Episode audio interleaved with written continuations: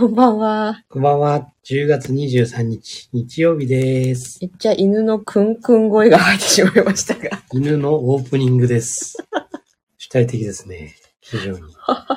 アピール、アピールですね。アピールしましたね。はい。今日はね、あの、雨だったんで、どこにもお出かけがね、あの、うん、そうね。なので体力が余ってるというはい。訴えです。絶対です。はい。余ってるからなんか食べ物よこせというアピールでした。そうですね。気を紛らわせるために、だそうです。はい、じゃあサクッと短くいきましょうか。はい。ということで今日はクラブハウス。はい、先ほど9時過ぎに終わりました。はい。実践7つの習慣、子供たちのための未来への種まきチャンネルで、はい。今日のタイトルが、家族の中でのウィンウィンというお話でね、うん。これはアーカイブはある。うん、リプレイズに乗っかっています。はい。ぜひ、あの、まだ聞いてない方はうん、聞いていただくと。ね。そうですね。うん。まあ、ものすごい身近なお話だと思います、ね。うん、そう、こう、やっぱり最初、社会の最小単位である家庭っていう中でね、うんまあ、兄弟だったり、親子だったり、夫婦間だったり、同居の家族だったり、中でどうやってね、ウィンウィンうん。でいられるのか。そうだね。最後のあのマスターのまとめが大変良かったですよ。さすがありがとうございますファ。シリテーターです。恐縮です。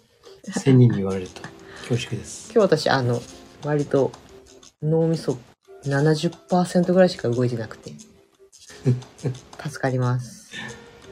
まあ、本当になんか、その、家の中でのね、うん。ウィンウィンっていうのはさ、うん。結構その親子関係とかうん。兄弟っていうと、どうしてもその年うん。年齢順っていうのがあるじゃない。うん。でそれはやっぱり何かしらこうさ序列序列的なものってできちゃうんじゃ、うん。無意識にできちゃうのかなってうん思うから、やっぱりその前に例えば夫婦。うん。夫婦のウィンウィンを考えるだったり、あとはそうだね自分とその親。うん。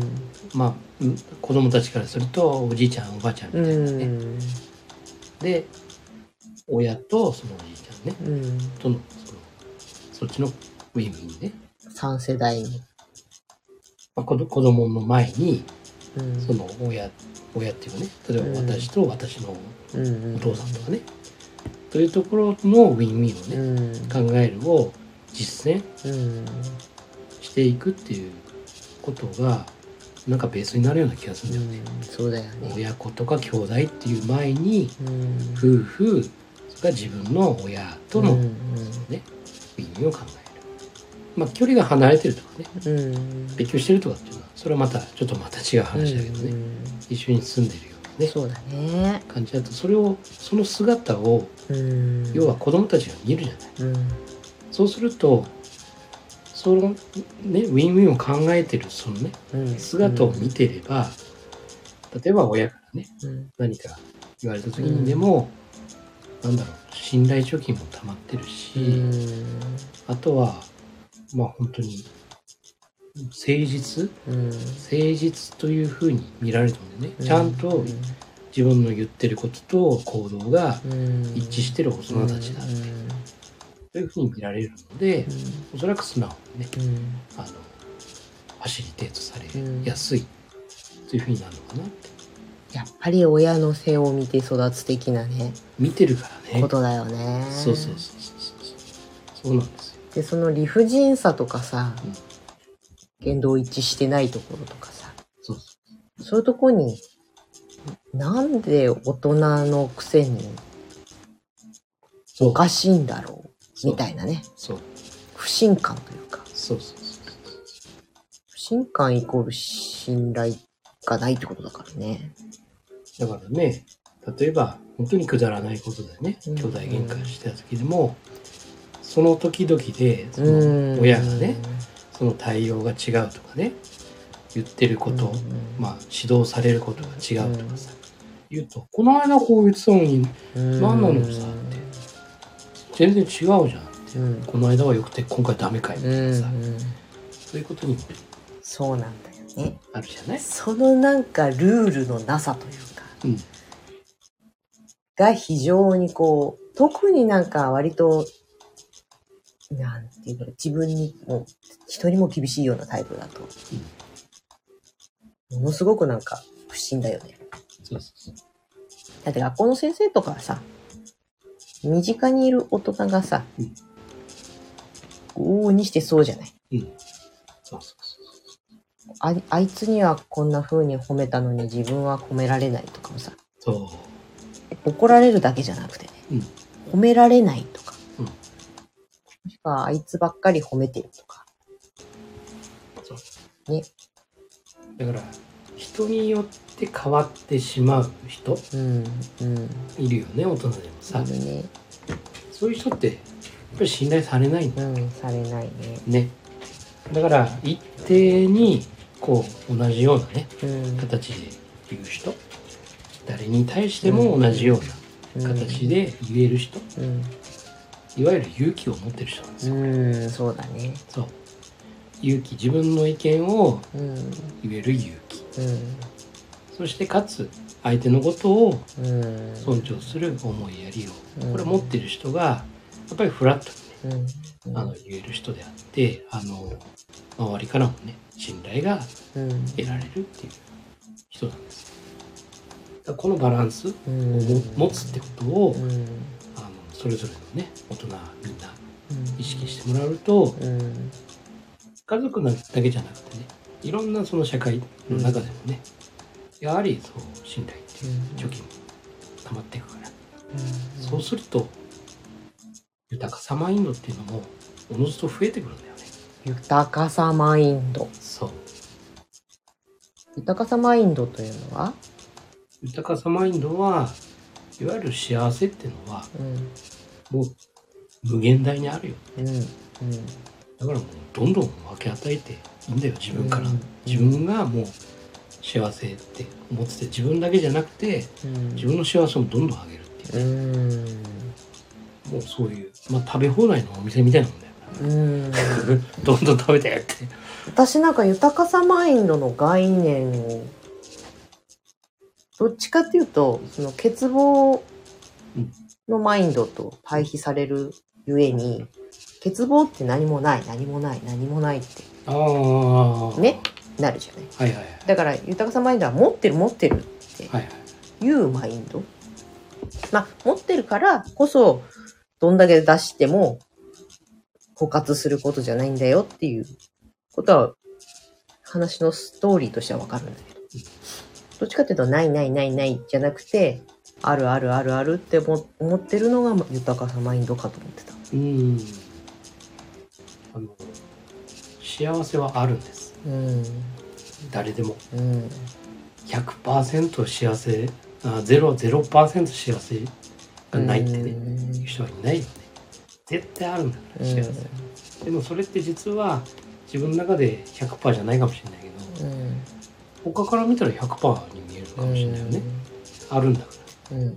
あるイコール100%だと思ってもいいと思うんだよね、うん。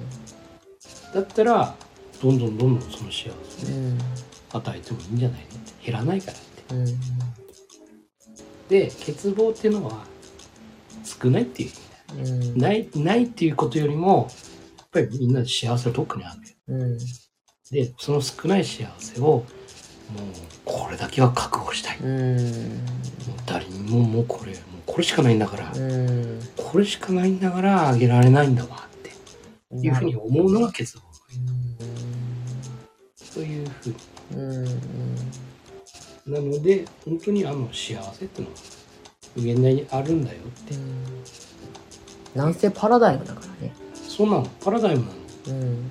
だからあの自分では20%しかないかもしれない、うん。人に人から見るうん。と120%に見えるし、だからどう思うかだから今2000円しかない。うん。でも2000円もあると思ううんか。2000円しかないと思うか。そうだね。その違いだよね。友達一人しかいない。うん。一友達人一人いる。そう。本当そうだよね。そうなんです。そういう意味での、そういう意味だったんだってのはなんかこう、今日は、はあ、ってなった。うんな。ですね。はい、ありがとうございます。本当にあの、今自分が何を持ってるのか。うん。自分が持ってるもの、自分があるもの、自分の中にあるうもの、ん。それにフォーカス。うん。ぜひそのパラダイムそうだよね。向けてもらえると、ものすごくこう、自分の中での豊かさっていうのがね上がってくるうん。というのが、これはもう全員そうなります。豊かさが上がってくる。たら上がってくればもうどんどん出す。どうしてもね、ないとか、持ってないとか、足りないとか、失われたとか、取られたとか、なんかそういうね、そっちの方が人の意識に上がりやすいから、そうそうそう。ね。そうだ。まあ、ありていな言葉で言えば、幸せはうん目に見えないみたいなさ。うん。うんそうなんですね。まあだから、じゃあどれぐらいあったら幸せなんですかってん。いうところもあるじゃない。うんうん。まあお金とかっていうのは確かに目安っていうのは見えやすいものはあるけど、じゃあお金があればいいの？うん。幸せなの？お金があって周りに誰もいなくてうん。幸せなの？ってそうじゃないようんね。だから結局その信頼っていうね、貯金っていうのも見えないもんだよ。だから見え、見えにくいからね、うんちょっと分かりにくいんだけども、そうだね。持ってないみたいに思えちゃってね。そう。でも、探せばあるよねって、見つめ直したらあるよねって、そのあるを喜びましょうよって。でそれを増やそうとかじゃなくてね、あるんだって自分にはって。だそう。ねあるんだなぁありがたいなぁって思えば、そう。そうなの。ブッダですよ。そうなの。そうなの。それなの。あるなぁありがたいなぁ感謝だなぁって、そう思うと、周りにおのずと、うん別にアクション何もしなくても伝わっていくんだよね。そしたらね、周りの人たちも、やっぱり寄ってきてくれるよね。本当に、あの、そうするといろんなその人の心もそうかもしれないし、それこそお金だってね、後からついてくる。そういうふうにつながるから、もう、欲しい欲しい欲しい欲しい欲しいって、もうどんな形でもいいから、うん。でも、はい、お金何千万、はい、確保。っていうことを求めてたら、お金が来るのも制限かけちゃうわけだよね。そこで。あ、ここまででいいんですね、お金はねって。あ、お金だけあればいいんですね、あなたは。っていうふうにね。あの、そういうふうにセットされちゃうね。まあちょっと引き寄せの法則の話入ってきたけなるほど。そう。だから自分にとって何が大事で、で、何を持ってるのかというものを、まあこれもね、第二の習慣のね、終わりを思い描くで、ミッションステートメントのね、部分の話にも絡んでくるんだけども、やっぱり自分は何をもって幸せなのかっていうところをね、しっかりこう自分の中で。そして自分の中でそれを何をどれぐらい持ってるのかな、今、みたいなことを見て、あ、あるあるある。多いか少ないかはちょっとねって、自分的にはちょっと少ないかもしれないけど、でもあるんだ。いや、よかった、あるわーってうん。それはなんであるんだろうって。あ、それはあの人のおかげだとかさ。ね、あ家族のおかげだとかさ。あそっかって、これ自分の努力のおかげだとかさ。ね、自分のことを褒める、感謝するっていうのも大事だし、周りにも感謝する。こうしていくと、いつの間にか意味を考えるも普通に習慣化する。そうすると相手のことももっと知りたくなる。うん。相手のことを知れば、ね、こう、ウィンウィンへのね、うん。こう、道へつながっていく。そうなんだよね。まずはだから相手のウィンから考えるってことだよね。で、その結果自分のウィンに返ってくるっていう。リーダーです。で、最終的には、ウィンとウィン、お互いの利,、ね、利益っていうかね、ウィンとウィン。それを得た中で、こんなことでいいんじゃない、あんなことでいいんじゃないっていうさ、そういう新しい第三の案のシナジーが生まれていくっていう。これを繰り返していく。そうすると自分の人生、うん。自分も豊かになり、周りも豊かになってうん。ね本当に素晴らしいですよ。ね。よく作られているというか、よくまとめて言語化してくれたなと思うな。はい。お話です。素晴らしい。豊かさマインド。高さマインド。はい、あるものに目を向けましょ幸せは無限大。う。現代。はい。じゃあこんな感じにしますか。はい。とそれでは、はい。じゃあ、お会いします。はい未来のあなたを作るのは、今の思考と行動です。。今夜もありがとうございました。はいおやすみなさい